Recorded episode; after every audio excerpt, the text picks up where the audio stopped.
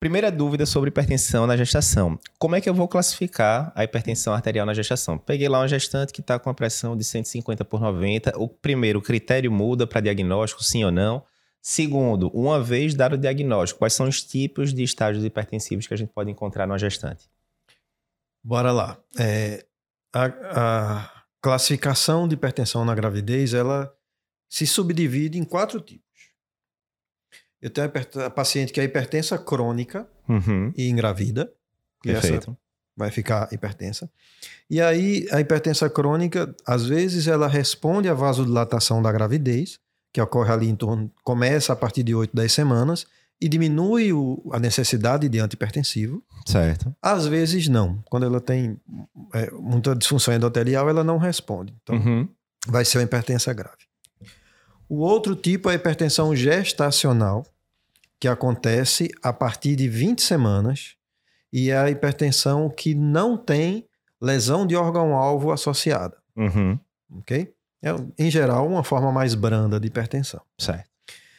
O terceiro tipo é a pré-eclâmpsia, que é uma hipertensão que também acontece após 20 semanas, Uhum. só que com lesão de órgão-alvo, porque pré-eclâmpsia é uma síndrome multissistêmica que pega tanto é, de forma mais precoce até o rim, Uhum. né? O sinal mais precoce é a proteinúria, quanto Perfeito. pode dar alteração de fígado, de função hepática, TGO, TGP, alteração de coagulação, já andando no caminho de síndrome HELP, Uhum. alterações do sistema nervoso central, né? Pré-eclâmpsia, eclâmpsia. A eclâmpsia seria a convulsão, Uhum. né? No paciente com pré-eclâmpsia. E o pior tipo, que é a pré-eclâmpsia superposta a uma hipertensa crônica.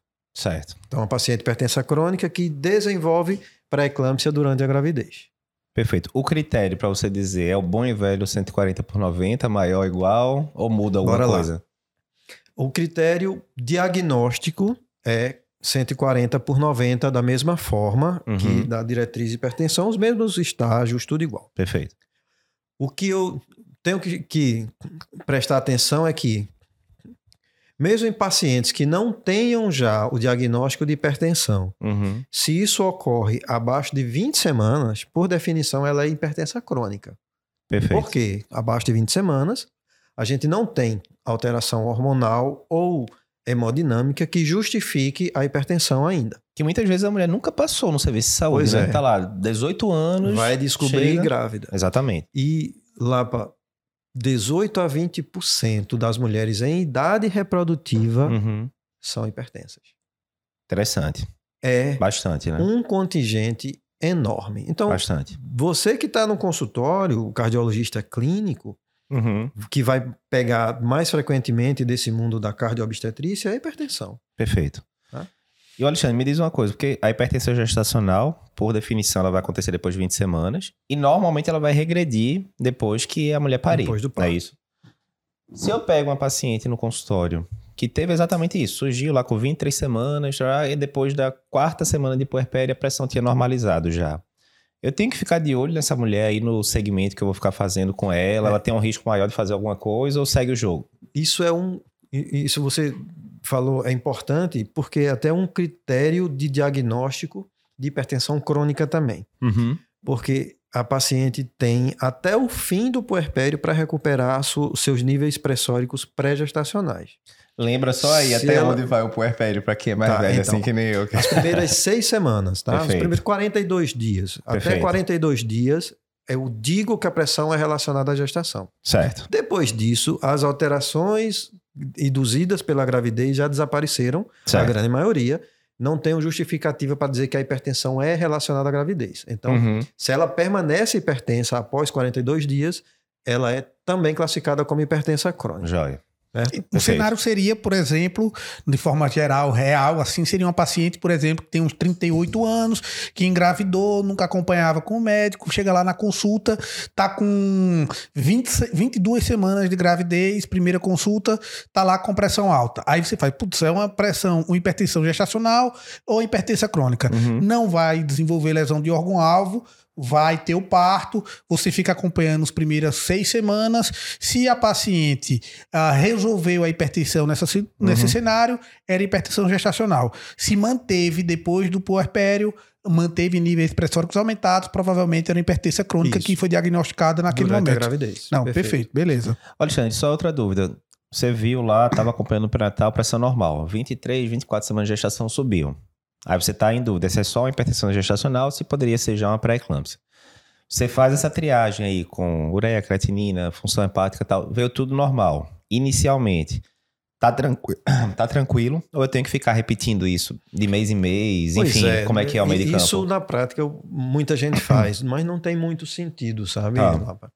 É, veja, a gente é, tem um- uma situação dinâmica. tá? Uhum. O, o que é com 23, 24 semanas pode não ser com 32. Uhum. Ela pode abrir a pré-eclâmpsia depois. Para os residentes, às vezes eu falo que é, parece que hipertensão gestacional, pré-eclâmpsia e HELP são estágios da mesma doença. Uhum. Com um- a forma de apresentação da mesma doença. É um contínuo, Como né? é, pois é.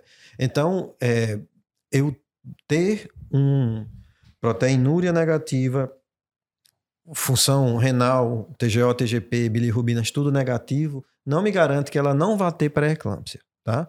Que aí Só seria me superposta diz- mesmo, no é. caso, né? Só me diz que naquele momento Já ela é. não está em pré-eclâmpsia, mas ela pode desenvolver. Uhum. Mas não tem sentido eu ficar fazendo exames de rotina de pré-eclâmpsia a cada 15 dias. Certo. Tá? Não tem. Por quê? Perfeito.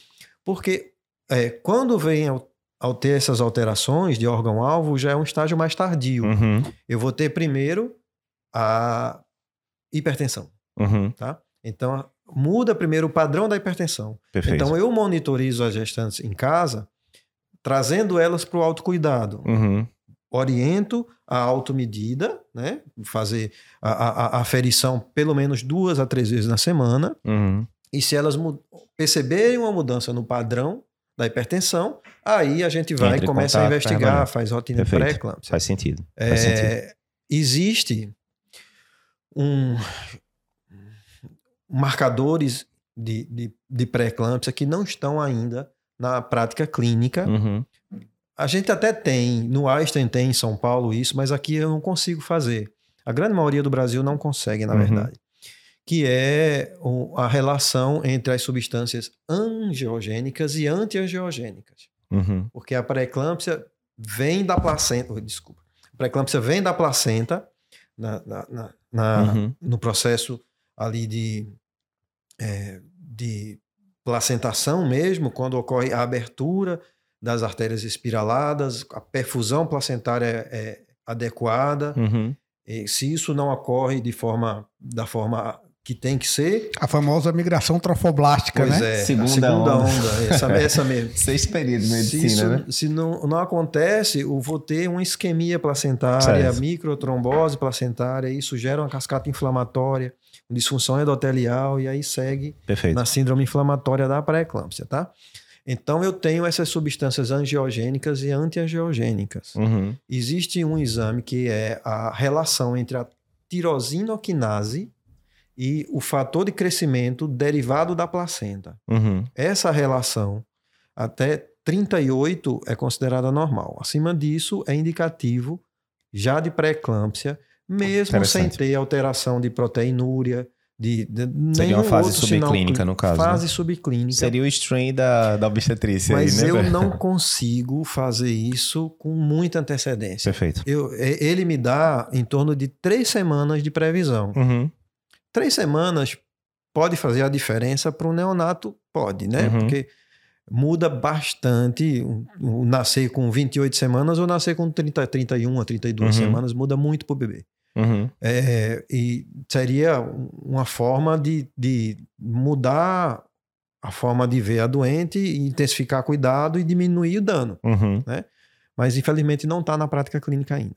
Perfeito. Alexandre, então a gente viu que tem esses métodos diagnósticos mais especializados que a gente não tem na prática clínica, mas de forma geral, na prática clínica, uma das coisas que a gente tem que estar atento também é que gestante tem muito avental branco, a, a hipertensão do avental branco. Então, muitas vezes, Perfeito. quando vai para o consultório, ela está com aquele nível de pressão aumentada. É uma das indicações, inclusive, de avaliar a medida ambulatorial, o MRPA, Uhum. para fazer para e como você mesmo comentou, às vezes não tem condições de fazer esses, não tem disponibilidade disso, mas a automedida ajuda para a gente Quem avaliar perdeu isso. o podcast da gente, Doutor Aldo, sobre o assunto, ficou top. Vê lá também mapa, MRPA. MRPA. Eu gosto muito de. MR, MRPA para gestante, porque o- uma coisa muito boa do mapa é que ele me dá o descenso noturno. Sim, sim. Né? Mas gestante, por si só, dorme mal. Aham, Ainda vai perturbar quando a barriga ali cresce, é, né? Acorda muito, sono superficial, a Uhum. posição incomoda, acorda para urinar. Então, dá uma falseada. Mas nessas situações, para mim ver se o controle está efetivo, Uhum. é, o mapa é fundamental. E aí, você pode usar para diagnóstico também ali no final do primeiro trimestre. Uhum. E para saber se a paciente tem um avental branco Uhum. ou se ela tem hipertensão mascarada, né? Funciona para as duas coisas. Boa. Perfeito. É importante o mapa na gravidez e assim, não existe uma mudança do- dos critérios diagnósticos. Então, Uhum. o resultado que sai no mapa lá, teoricamente, é a mesmo que eu vou adotar para gestante. Boa. Outra orientação com relação à medida da pressão arterial na gravidez é fazer deitado e quando for aquelas pacientes que têm um nível, uma a gestação mais adiantada, que o útero está aumentado, fazer em decúbito lateral esquerdo, não é isso? Essa técnica a gente usa para. Veja, o, o ideal, ideal mesmo é medir a pressão da gestante sentada. Sim, Com sim. o braço, assim, mais ou menos a Normal, altura. né? É. A técnica convencional. É, isso. É, o DLE, o decúbito lateral esquerdo, a gente usa para tirar o, o falseamento da alteração da, Uhum. do retorno venoso. Então, quando eu deixo ela deitada do lado esquerdo ali, Tá na 10 enfermaria, às minutinhos vezes. ali e Tá. tal, e revejo, tanto eu deixei ela em repouso, que isso, isso vai me ajudar, que às vezes Uhum. o paciente chega, entra na consulta, já senta, não é, não é legal. É, quanto eu tiro a, a compressão aorto-caval e, e eu tenho uma medida mais fidedigna realmente da pressão. É Perfeito. importante. Agora, eu queria só chamar uma, uma Uhum. atenção a uma coisa que a gente deu uma, uma, uma pulada que eu acho importante. Veja. Uhum. É, a gente tem dois níveis de pressão que são importantes na gravidez. Um é Uhum. diagnóstico, que é o 140 por 90, Uhum. e o outro é prognóstico, que é 160 por 110. Certo. Tá? É, é dito na literatura que é, a, a grande maioria dos estudos que abaixo de 16 por 11, Uhum. se é uma hipertensão gestacional ou uma pré-eclâmpsia inicial, eu nem preciso medicar. Tá? Aí é a minha próxima pergunta. Porque não teria. é, esse nível de pressão não tem aumento de morbimortalidade, nem materno nem fetal.